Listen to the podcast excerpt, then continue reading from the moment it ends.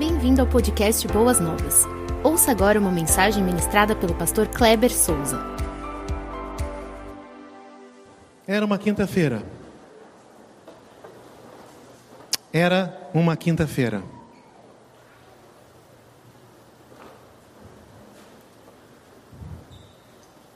Estávamos ali no mês de Nissan. Corresponde no nosso calendário entre os meses de março e abril. A última semana do nosso mestre, os últimos dias. Nessa quinta-feira é quando o Senhor Jesus conversa com os seus discípulos e ele passa a instrução de que eles deveriam preparar o cenáculo. Alguns comentaristas eles até informam que esse cenáculo pertencia à família de João Marcos.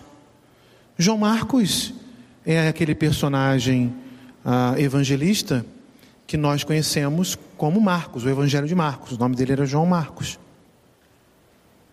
Os discípulos então vão preparar, fazer todos os preparativos para que a última Páscoa ocorresse e ela fosse transformada pela instrução do nosso Mestre na primeira ceia. Ainda estamos na quinta-feira.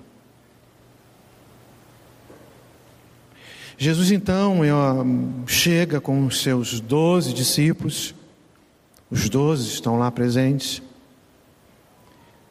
e ele fala algumas coisas, senta com eles, passa algumas instruções, algumas informações, e naquele momento ele diz que um deles, que ali estava, iria traí-lo.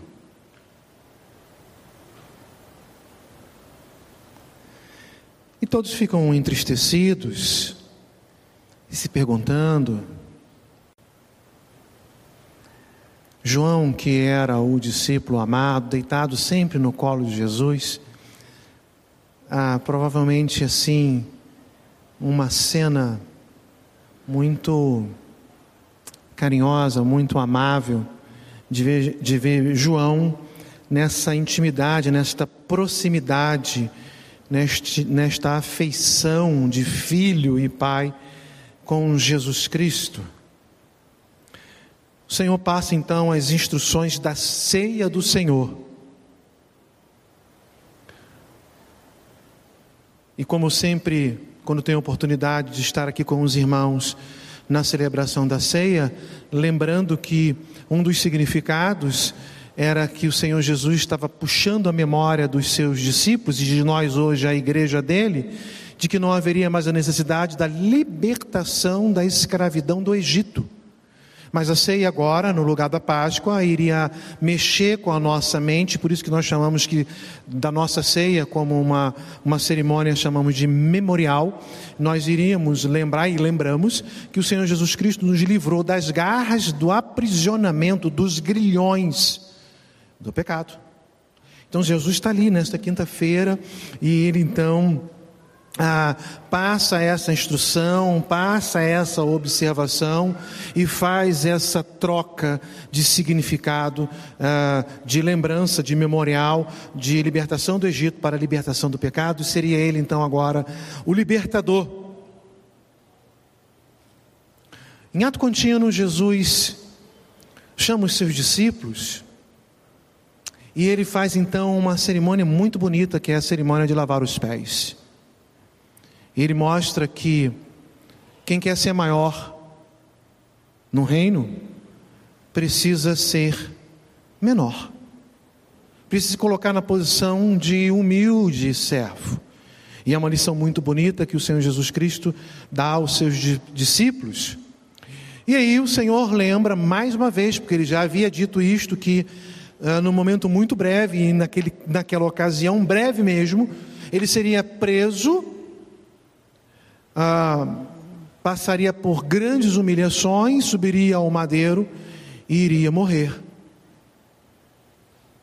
Os discípulos ficam assustados, por mais que eles eram lembrados por isso, mas eles sempre negavam isso na sua mente.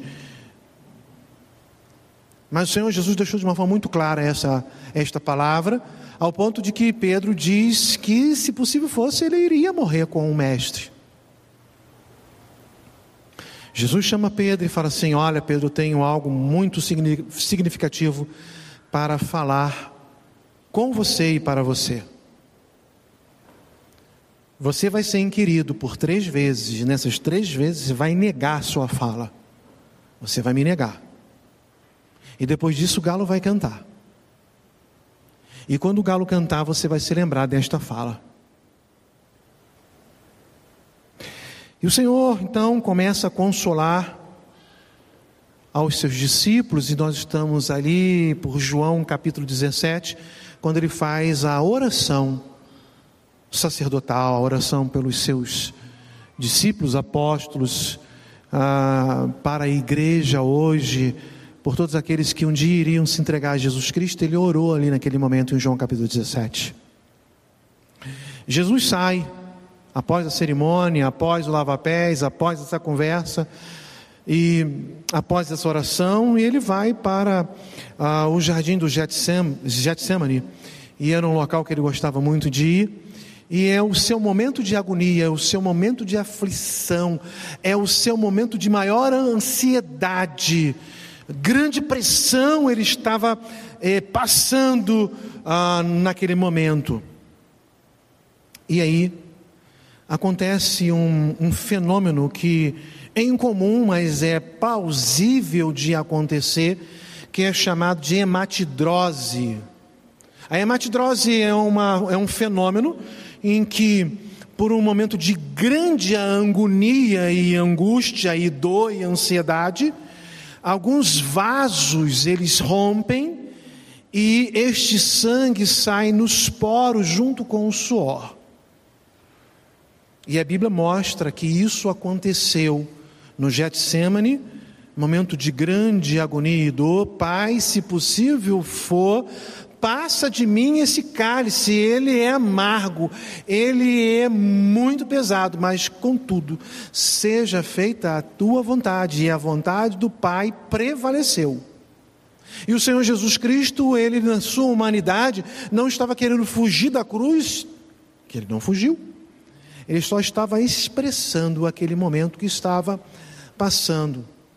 Irmãos, cada um de nós temos os nossos momentos de ansiedade, de dor, de agonia. Você, meu querido irmão que está aí na sua casa, amigo que está ouvindo esta mensagem, eu não sei é, qual, é a, qual, é a, situação a, da sua vida neste exato momento. Pode ser de agonia, de dor, de sofrimento, mas tenha tranquilidade. Apesar do Senhor Jesus Cristo ter dito que iríamos ter sofrimentos, dores, neste mundo, ele disse para que pudéssemos ter ânimo nele, porque ele venceu o mundo, ele estava nos ensinando que assim como ele venceu, daria condições de vencermos também, mas nós estamos aqui ainda é, na quinta-feira. E nessa quinta-feira, nós estamos falando aí do primeiro século, é, as luzes são de tochas, né? então é um ambiente assim, bem, bem escuro, né? bem nebuloso, e ah, as pessoas ali não estão conseguindo ver muito bem é, quem era Jesus, tanto é que é, o sinal do reconhecimento para que ele fosse preso, preso seria o sinal do beijo ou do ósculo, né? que a Bíblia chama de ósculo santo, e contudo, aquele momento, ele foi profano e o Senhor Jesus Cristo diz assim: Amigo a que vieste. E a palavra que ele usa no grego não é filéu. Ele usa uma outra palavra que a melhor tradução seria camarada. Meu colega e não meu amigo. Jesus identificou Judas como o não amigo.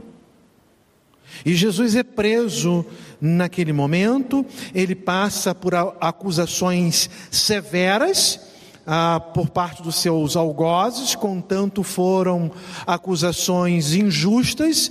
Certa ocasião, numa formatura de eh, bacharéis em direito, eu preguei para eles. A formatura foi na igreja em que eu era pastor, sobre a farsa do julgamento de Jesus, mostrando como tudo ali foi armado, e aí nós estamos neste momento de armação. Jesus é preso, Jesus está diante de Anás, Caifás, o sumo sacerdote, o sogro, o genro. Ele já tinha aposentado, mas tinha um poder muito grande, tinha uma liderança, então passa para os dois ali. É um negócio muito sério que está acontecendo com Jesus, mas antes ele já havia sido esbofeteado e, e envergonhado, humilhado tudo isso porque Ele nos amou primeiro. Ainda estamos na quinta-feira. Foi, uma, foi a grande quinta-feira de Jesus.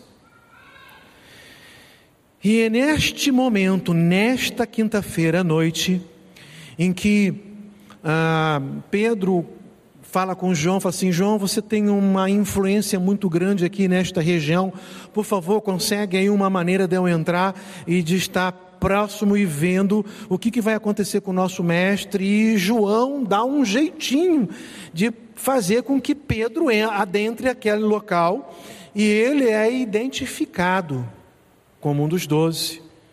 E eu já tinha até dito para vocês, uma certa ocasião, que ele nega a primeira, nega a segunda, na terceira vez fala assim: Olha, você é um deles, porque o teu sotaque, lembra que eu falei isso para vocês?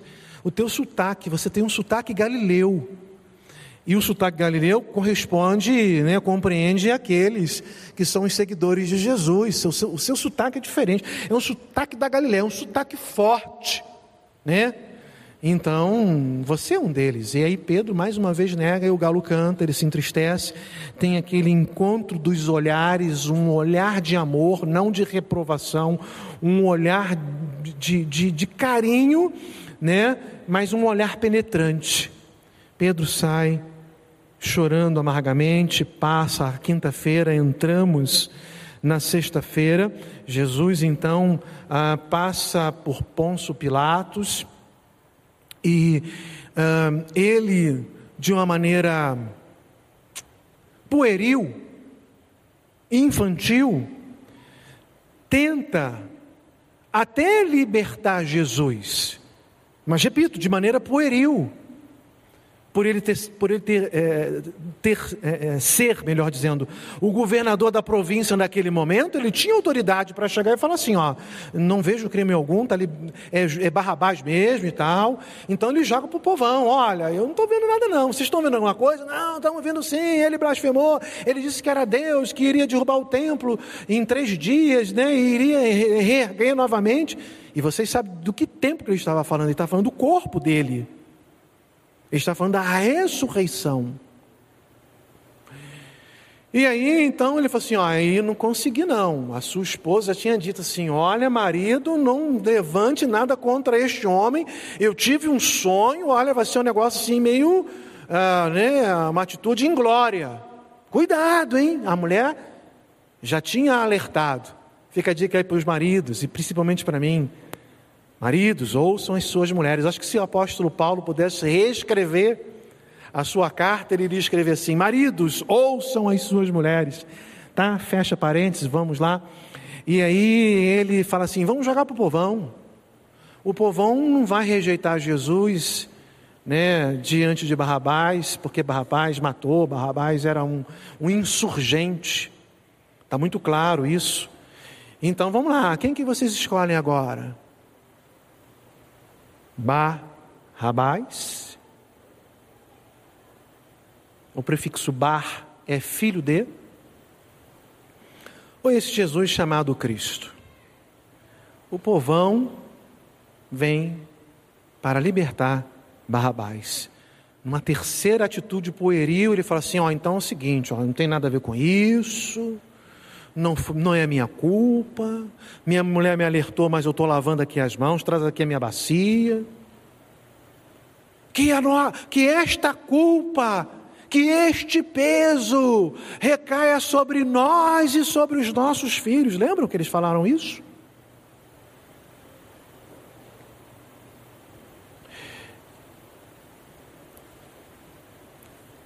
Jesus é mandado então para o açoite ah,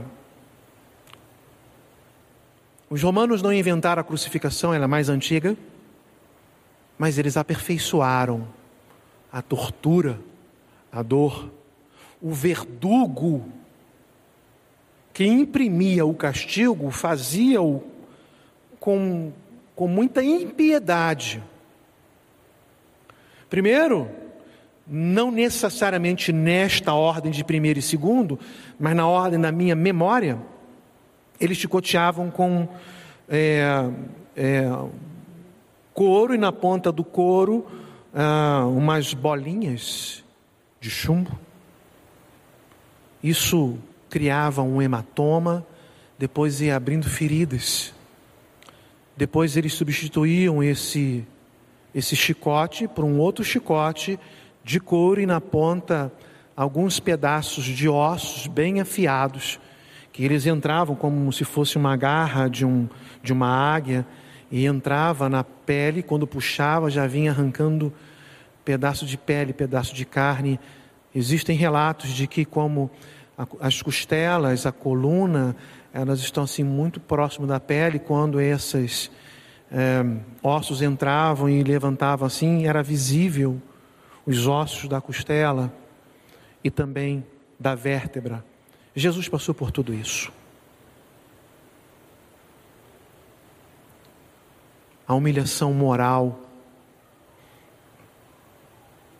dizendo: você não é o Cristo, você não é o Rei botando lá uma cana em sua mão, uma coroa de espinhos na sua cabeça, e o sangue jorrando. E Jesus então é levantado no madeiro, e nós estamos neste momento da história, na sexta-feira, quando então ah, Jesus começa do alto da cruz a proferir as suas últimas sete palavras. As pessoas estão ali embaixo, e elas estão zombando. E provavelmente essa zombaria ela está regada de muita gargalhada, de muita chacota. E Jesus profere então a sua primeira palavra da cruz, mensagem de domingo passado. Ah, acredito que tanto para aqueles que falaram no momento do julgamento, que a culpa recaia sobre nós e sobre os nossos filhos. Bem como para aqueles que estão ali fazendo chacota, Jesus fala assim: Pai, perdoa-os. Eles não sabem o que eles estão fazendo.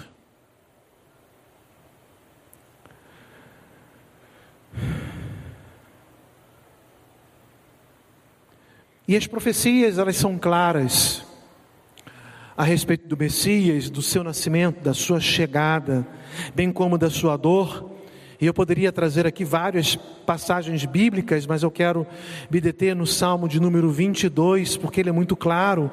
Ele não traz a ordem das palavras de Jesus nem do sofrimento. A ordem está salteado assim, mas você faz a conexão clara que Davi está falando do Messias.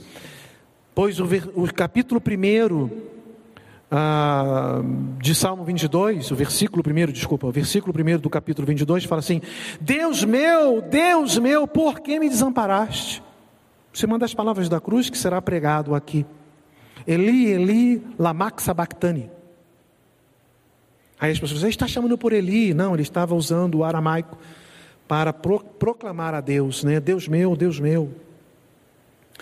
Ah, no Salmo 22, 7 a 8, fala assim: Todos os que vem, me veem zombam de mim, e isso está acontecendo exatamente, exatamente neste momento. Jesus está passando por uma zombaria, afrouxam os lábios e maneiam a cabeça. Aquela atitude que até hoje é feita, né? as pessoas botam assim o lábio inferior para frente, né? Um ato de zombaria, né? um ato assim de desdém. É isso que está acontecendo com Jesus e que o salmista vai profetizar. Ah, versos 14 a 16: Derramei-me como água. E aí, quando ah, o soldado vai verificar se ele está morto e fura, e aí você vê a Bíblia dizendo que primeiro sai água e depois sai sangue. Todos os meus ossos se desconjuntaram, a dor da cruz era muito grande. A madeira não era aplainada, era madeira bruta. As costas de Jesus, ela, ela, ela está dilacerada.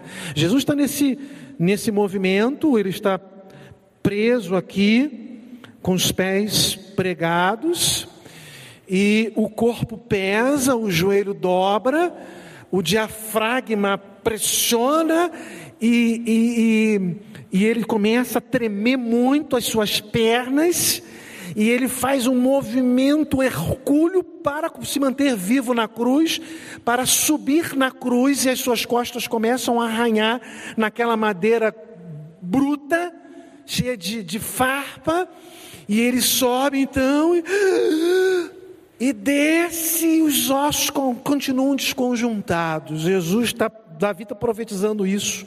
Meu coração fez-se como ser, acelera muito e começa a falhar, derrete-se dentro de mim. Secou-se o meu vigor, estou sem força, como um caco de barro. A minha língua se apega no céu da boca. Tudo que Jesus tinha de água botou para fora. E ele diz: Tenho sede. Essa mensagem também será pregada aqui. Uma das palavras da cruz que o salmista, no capítulo 22 de Salmo, está dizendo: Assim me deitas no pó da morte. Cães me cercam. Está falando não de animais, mas de malfeitores. A expressão aqui são de ladrões. Eu estou no meio de dois malfeitores. Ah, versículo 18 do capítulo 22: repartem, repartem entre si as minhas vestes e sobre a minha túnica deitam sorte. Isso também aconteceu lá na cruz. Jesus então está na cruz, está proferindo as suas expressões, mas interessante que na minha pesquisa eu verifiquei que os dois malfeitores eles começam a zombar de Jesus, os dois. Observem aí, por favor, Mateus capítulo 27, de 37 a 44. Mas antes, o texto que justifica esta mensagem está registrada lá em Lucas 23, 43, que quando ele vai conversar, abre um diálogo com um segundo ladrão, o segundo malfeitor, e eu falo segundo numa ordem de conversa, ele fala lá em Lucas 23, 43. Ah, em verdade te digo que hoje estarás comigo no paraíso. Existe aí uma polêmica sobre esse texto, porque o texto no original ele é todo junto, não tem intervalo entre as palavras, eles são juntos, não tem pontuação, tá? Então quem traduziu, uma hora um tradutor colocou a vírgula antes do hoje, o outro colocou a vírgula depois do hoje, isso é só menos, é, não valeria a pena nós entrarmos é, nessa questão. O que vale a pena é, é dizer que o ladrão se arrependeu, naquele momento era um homem arrependido e ele foi salvo. É isso que nos interessa. O que Jesus prometeu, ele cumpriu. Aquele homem foi salvo. Mas Jesus então passa por um momento de zombaria dos ladrões ou dos malfeitores. Mateus 27, de 37 a 44. Ah, Mateus fala assim: Por cima de sua cabeça colocaram por escrito acusação feita contra ele este é Jesus, o Rei dos Judeus.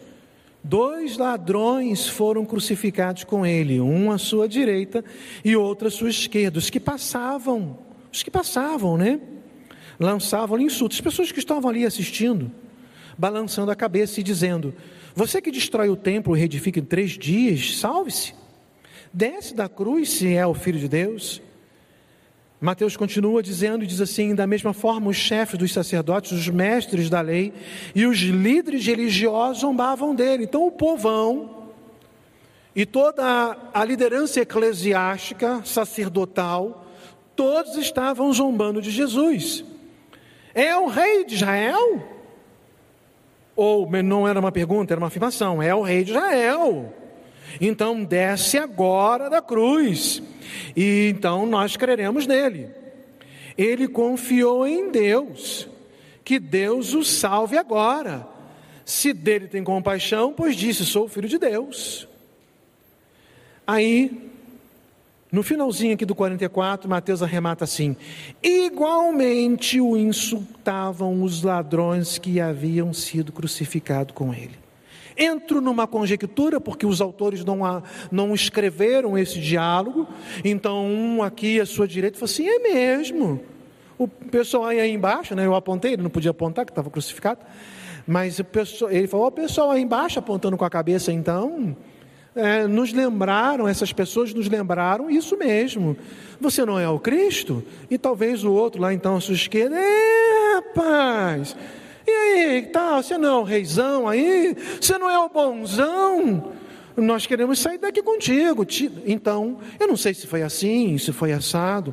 O fato é que os evangelistas, tanto Mateus quanto Marcos, no capítulo 15, de 27 a 32, o texto é ipsilitris, não vou repetir a leitura, e o final é o mesmo, diz: os que, os que foram crucificados com ele também o insultavam.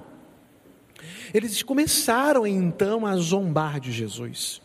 É interessante, meus amados irmãos, é, que quando observamos este cenário, nós vamos é, perceber que é na pior hora da vida dos malfeitores é que eles acabam por revelar aquilo que estava dentro dos seus corações. Muitas vezes é na nossa pior hora que nós vamos revelar o que está dentro dos nossos corações. Às vezes você passa por uma batida de carro em que você foi a vítima e você já sai do carro querendo brigar, bater mesmo, espancar, xingar.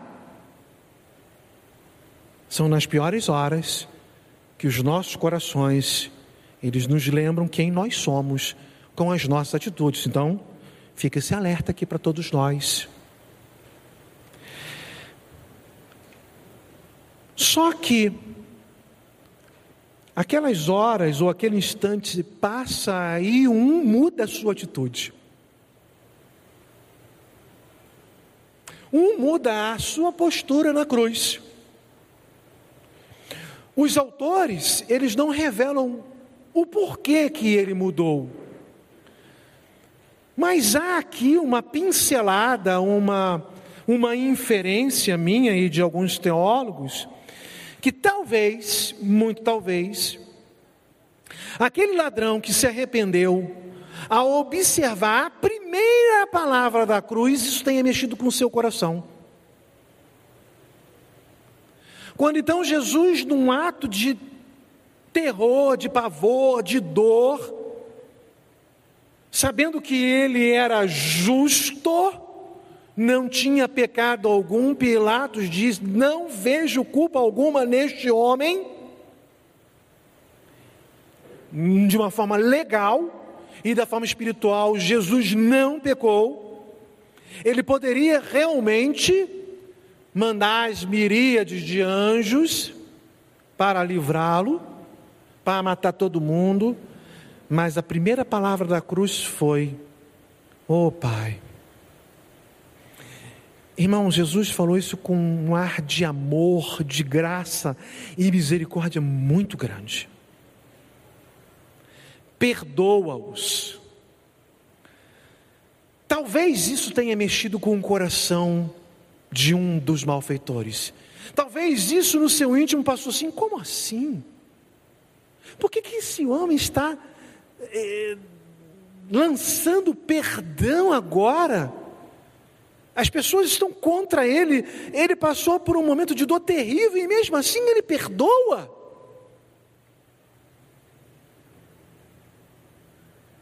O poder do perdão que foi pregado domingo passado é impressionante, meus amados irmãos.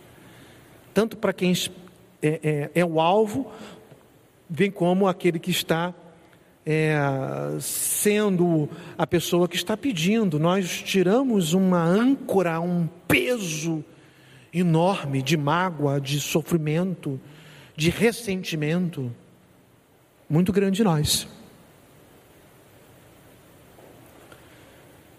Mas a Bíblia diz que o primeiro malfeitor, e eu não consigo identificar se ele estava à direita ou se ele estava à esquerda, e eu digo que é o primeiro numa ordem de fala. Ele diz assim: Ele continua então na sua zombaria, Lucas 23, 39. Você não é o Cristo? Você não é o Cristo? Salve-se a si, bem como a nós. Apesar de ser uma zombaria, o que aquele homem está desejoso naquele momento é sair da cruz mesmo. O seu desejo era se livrar, era se manter vivo. Mas ele fez esse pedido com um ar de zombaria. Ele não queria morrer, mesmo sabendo que iria morrer. Então, quando eu olho para a atitude do primeiro malfeitor na ordem de conversa, eu consigo elencar, trazer aqui para nós, alguma dessas atitudes. A primeira é que ele sabia que iria morrer, e o seu único desejo era livrar-se da morte física. Seu único desejo era livrar-se da morte física. Vem à minha mente aqui rapidamente dez leprosos. E eles vão até Jesus e eles querem a cura. Irmãos, neste mundo muitas pessoas estão desejosas, muitas pessoas estão desejosas de cura, cura física. Meu querido amigo, você que está aí nos ouvindo, nos acompanhando, que Deus abençoe a sua vida, mas eu espero que você não seja somente, é, que tenha no seu coração somente o desejo de uma cura física. Talvez você esteja passando por uma doença terrível. Eu digo para você que Jesus é capaz de curar qualquer doença. Não tenha uma doença na face desta terra ou até fora desta terra que Jesus não possa curar, se essa for a vontade dEle. Mas esse não pode ser só o seu desejo, você precisa experimentar a cura espiritual, a vida eterna que Jesus prometeu e só Ele é capaz de realizar. Mas a primeira atitude do homem da cruz, do primeiro homem, no primeiro diálogo, era livrar-se da morte física. Salve-se a si mesmo e a nós. Olha, nem importa muito se você vai conseguir descer da cruz, mas se você conseguir falar alguma coisa que esses pregos vão sair daqui, a gente vai sair daqui voando, flutuando, curado, livre, dá um jeitinho aí. Muitas pessoas só querem a cura física. Mas mais cedo ou mais tarde, a morte baterá na porta do seu coração e eu vim te levar. A questão não é se vamos morrer ou deixar de morrer, porque todos morreremos, mas se estamos preparados, se você que está aqui como visitante de primeira vez, de segunda, terceira, visitante costumeiro, que tem vindo aqui em Boas Novas, a pergunta que vai ficar para o seu coração é: você está preparado para se encontrar com Jesus? Ah, como que se prepara? Recebendo-o como único suficiente Salvador de sua vida, o que o primeiro não quis. Você pode ter a atitude de rejeição, e a sua rejeição não ser muito enfática. Ah, é que Jesus coisa que nada, que coisa nenhuma. Mas uma, uma rejeição velada. Olha, eu sei que você está no bom caminho. Ainda não chegou a minha hora. Ah, vai chegar, olha, você que faz a hora, e a hora é agora. E a Bíblia diz: quando ouvireis a, a, a, a minha voz, não endureça o coração como lá no dia do deserto. Não endureça o seu coração. A segunda atitude deste primeiro uh, ladrão que está ali no primeiro diálogo é que ele continua sendo sarcástico e zombador. O texto diz que ele lançava ali insultos. Você pode ver aí no meio do texto assim: lançava ali insultos. Irmãos, nós vemos hoje muitas pessoas lançando insultos. As pessoas pegam alguns símbolos chamados cristãos e usam isso de forma pornográfica, ou sexualmente afirmando uma, uma afronta ao cristianismo, e por que não dizer, uma afronta e uma zombaria à própria pessoa do Senhor nosso Deus. Eu espero que essa não seja a atitude de ninguém aqui, de você que está nos acompanhando, até porque você está nos acompanhando, é porque eu tenho certeza que Deus tem tocado no seu coração. E eu espero em Cristo que é, a sua atitude seja uma atitude de um um homem arrependido, homem em sentido genérico, um sentido lato da palavra, né? mais integral. A terceira atitude deste primeiro homem foi a atitude de rejeição. Vejam só, ele estava ali ao lado de Jesus, portanto, ele ouviu Jesus falar. Ele estava ao lado de Jesus, portanto, ele viu Jesus.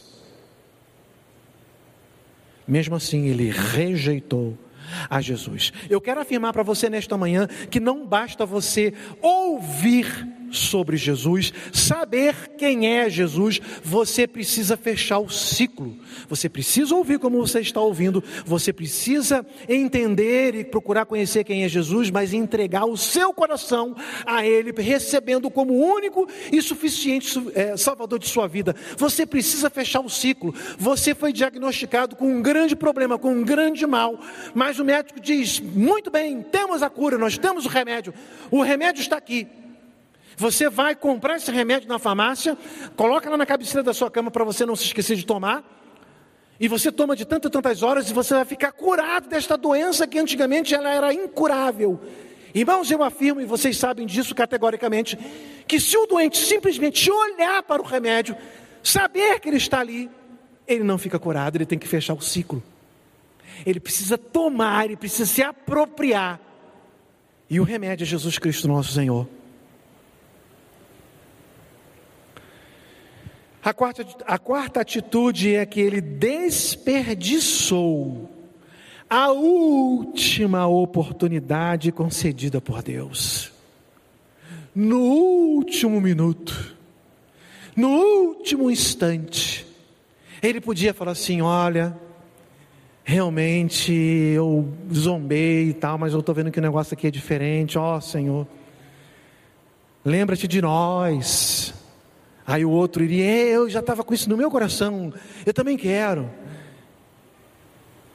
Mas ele desperdiçou, ele fechou o seu coração, e a salvação que estava ali do seu lado, ele deixou passar.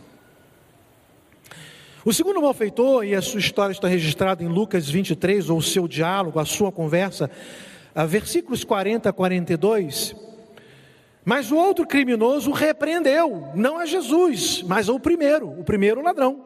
O segundo repreende o primeiro. E digo, segundo no sentido de abertura de diálogo, de conversa. Você não teme a Deus, nem estando sob a mesma sentença? Nós estamos sendo punidos com justiça, porque estamos recebendo o que o no, os nossos atos merecem. Mas este homem, Jesus, não cometeu nenhum mal. Então ele disse: Jesus, Yeshua, que significa Ele é o Salvador, Yeshua, Yeshua, lembra-te de mim quando entrares no teu reino. A primeira atitude deste, deste segundo homem, ele temeu a Deus. Porque quando ele fala para o primeiro no diálogo, você não teme? Ele está dizendo, eu temo. A sua atitude nesta manhã precisa ser de temor. Uma vez eu li um livro de filosofia de Kierkegaard, com temor e tremor. As nossas atitudes diante de Jesus, elas precisam ser assim, com temor e tremor. Nós precisamos temer no sentido de respeito, de reverência ao nosso Deus. A atitude de zombaria, a atitude de rejeição precisa ser deixada de lado. E nós precisamos temer. Ele teme a Deus. Ele procura naquele momento de um ato de sanidade, tocado pelo Espírito Santo. Talvez porque ele ouve a palavra, Pai, perdoa-os ele fala assim: não é possível, esse realmente é, é filho de Deus. Ele teme. Ah, meu querido amigo, aonde você estiver, aqui em São Paulo, membro de Boas Novas ou não membro de Boas Novas, um, um visitante costumeiro da internet que nos assiste e gosta muito das nossas palavras, você estando no Brasil ou fora do Brasil, você precisa temer a Deus, você precisa respeitá-lo, você precisa honrá-lo, você precisa reverenciá-lo e você só consegue fazer isso confessando seus pecados, reconhecendo os seus erros e se entregando a Ele como o único suficiente Salvador de sua vida. Faça isso nesta manhã, que a sua atitude seja a atitude do segundo e não do primeiro. A, a, a, segunda atitude deste homem é que ele reconheceu a sua culpa. Ele admitiu que o sofrimento dele e o do seu companheiro, esses é, eram justos. O que ele estava passando era, era um ato de justiça, mas de Jesus não. Ele fala assim: nós estamos sendo punidos com justiça. Irmãos, amigo ou amigos, o que nós merecemos, nós merecemos trevas. O que nós merecemos, a ira de Deus. O que nós merecemos é o castigo eterno. O que nós merecemos é o distanciamento eterno da presença gloriosa de Deus. O que nós merecemos é o inferno. Mas quando nós chegamos diante de Jesus falamos assim, com outras palavras, mas repetindo a mesma atitude deste segundo homem, lembra-te de mim, Jesus fala assim: venha, eu alcanço o seu coração com graça e misericórdia. Senhor, eu sou pecador e eu estou confessando e estou implorando perdão. Você está perdoado neste momento. Eu perdoo os seus pecados. Eu sou Deus. Quando nós chegamos para Jesus, ele faz isso. Então ele reconheceu a culpa dele. Você precisa reconhecer a sua culpa. Você precisa reconhecer que você é pecador. Muitas pessoas não querem abandonar o pecado, porque o pecado traz uma satisfação, o pecado traz um gozo, o pecado traz uma alegria. O pecado é a satisfação da minha, da minha carne, são os desejos carnais. Quais são os seus desejos carnais que têm impedido de você reconhecer a sua culpa? Porque você está tá querendo colocar isso em primeiro lugar. Talvez uma vida de bebida, uma vida de prostituição, uma vida de, uh, de sexo livre, uma vida de outros tipos de vícios, eu não sei. Uma vida de mentira, uma vida em que você colocou uma falta de perdão no seu coração, uma mágoa profunda que você não quer nem chegar diante de Deus. Eu não sei quais são as suas culpas, mas eu sei que Jesus pode eliminar cada uma delas a terceira atitude deste homem é que ele defendeu Jesus e entendeu que Jesus era inocente. E ele fala assim: Mas este homem não cometeu nenhum mal. Jesus jamais pecou, ele é Deus. Foi exatamente isso que ele reconheceu, talvez não com todas, todos os seus sentidos, mas quando ele pronuncia, não cometeu nenhum mal, ele está reconhecendo que Jesus não tinha pecado. Jesus é Deus, querido irmão, Jesus quer perdoar os seus pecados, meu querido visitante, meu querido amigo, e transformá-lo em filho de Deus. A quarta atitude deste homem é que ele reconheceu a realeza de Jesus. Lembra-te de mim quando entrares no teu reino. Só um rei entra no reino. Ele reconhece que Jesus é o rei dos reis. Você precisa reconhecer nesta manhã que Jesus é o Rei dos Reis, Senhor dos Senhores. E a quinta atitude é que ele reconheceu que Jesus podia salvá-lo e ele pede misericórdia. Lembra-te de mim, Senhor. Esta manhã você precisa fazer esse pedido, Senhor, lembra-te de mim, pecador. Mas agora eu quero abandonar os meus pecados. Aquele homem, na sua sexta atitude, ele vive o ciclo do arrependimento.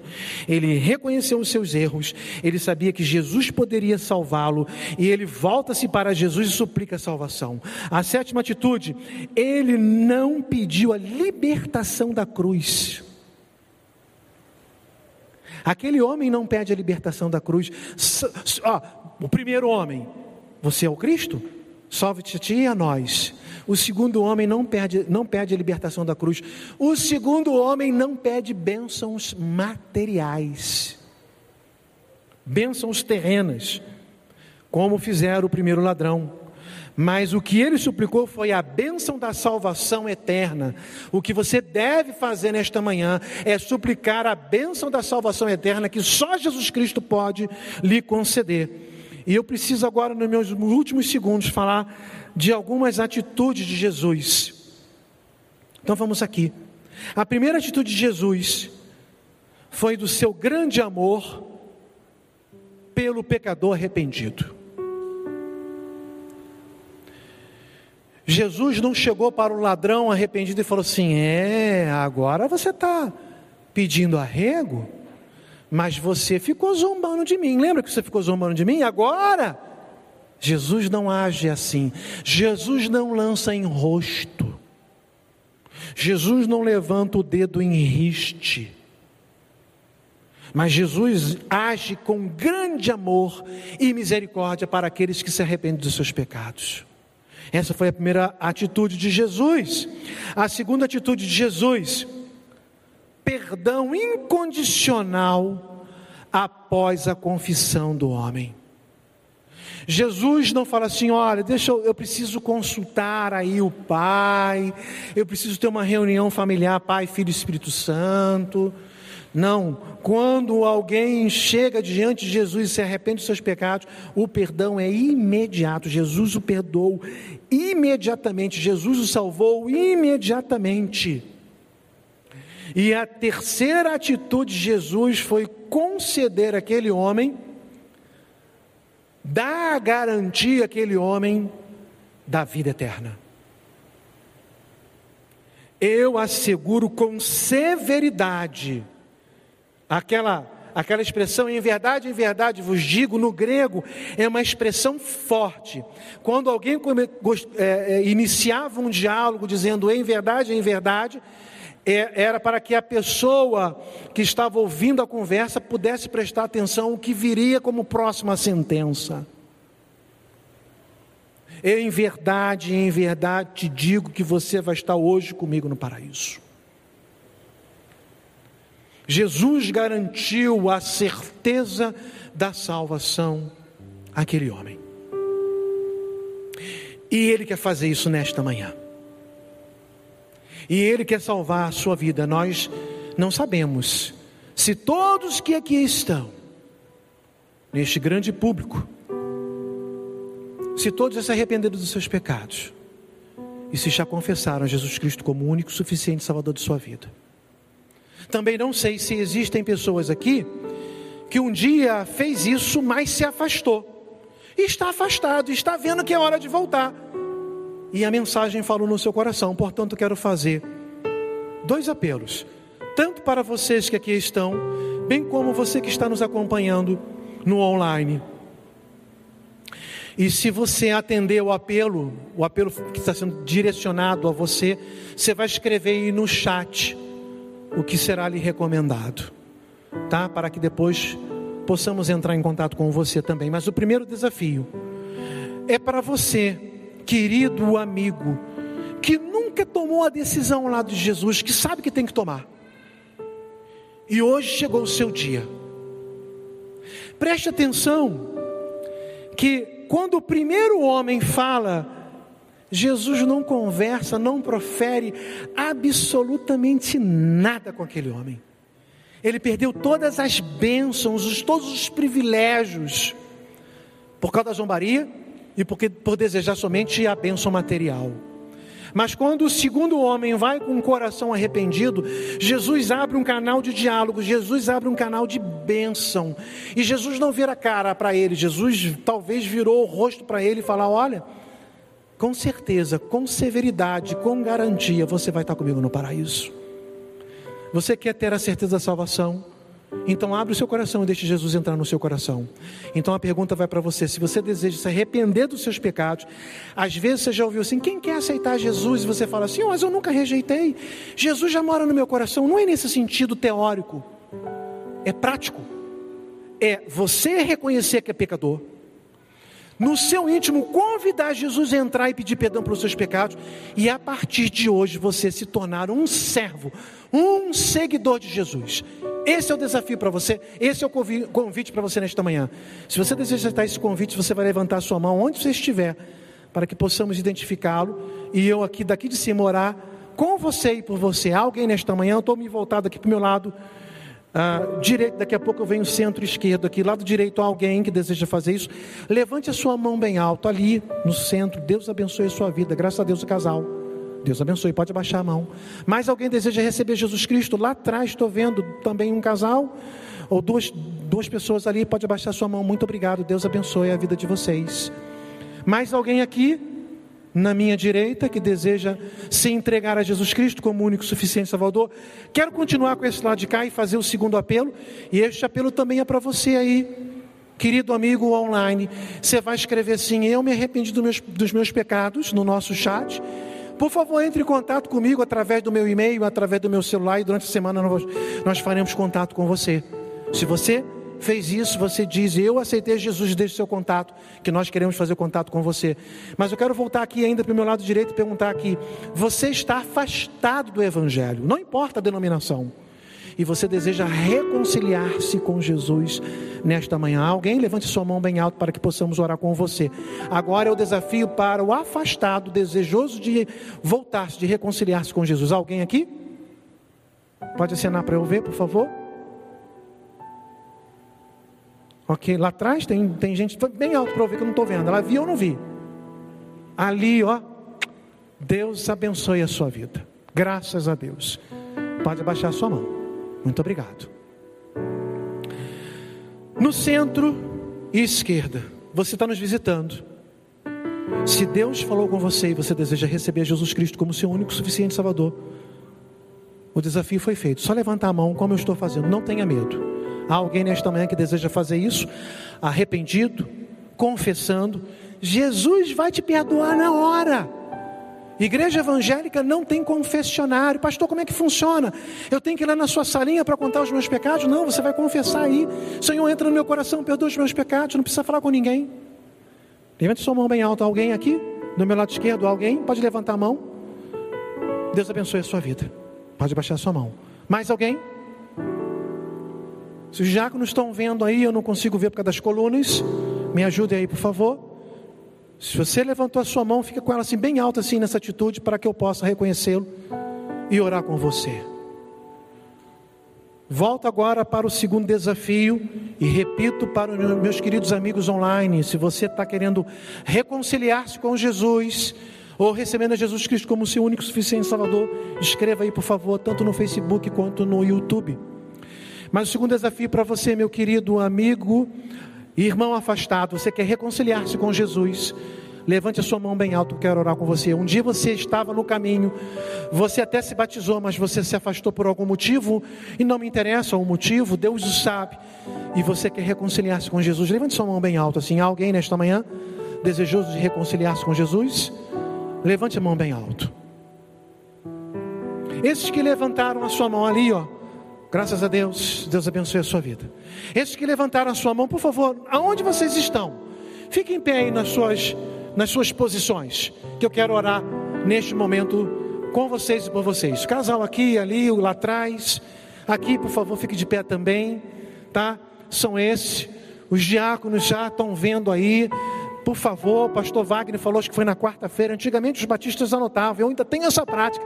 Eu gostaria, gostaria tanto de saber quem são vocês. Se vocês puderem procurar lá na recepção os nossos diáconos, os nossos irmãos que eles estão, dando seus nomes, telefone para a gente fazer um contato com vocês. Para nós vai ser um privilégio muito grande. E eu já vou orar aqui, a, a, o nosso, a nossa equipe já está aqui. E depois da minha oração, então, nós já vamos para o louvor e depois o encerramento. Eu quero orar agradecendo a Deus por essas decisões. Grandioso Deus, ó oh, Yeshua, muito obrigado porque o seu nome se cumpriu nesta manhã. O Senhor é a salvação, o Senhor salvou vidas, preciosas vidas. Irmãos que estavam afastados, reconciliando-se com o Senhor, muito obrigado. Que o Senhor nesta nova jornada, nesta nova caminhada, possa estar sempre com eles, usando a cada um de nós, para que possamos ser um suporte, um apoio, uma bênção nesta caminhada da vida espiritual. Muito obrigado por ser uma manhã de vitórias. Assim eu oro, em nome de Jesus. Amém. Você ouviu o podcast Boas Novas? Não se esqueça de seguir nosso canal para ouvir mais mensagens que edificarão a sua vida.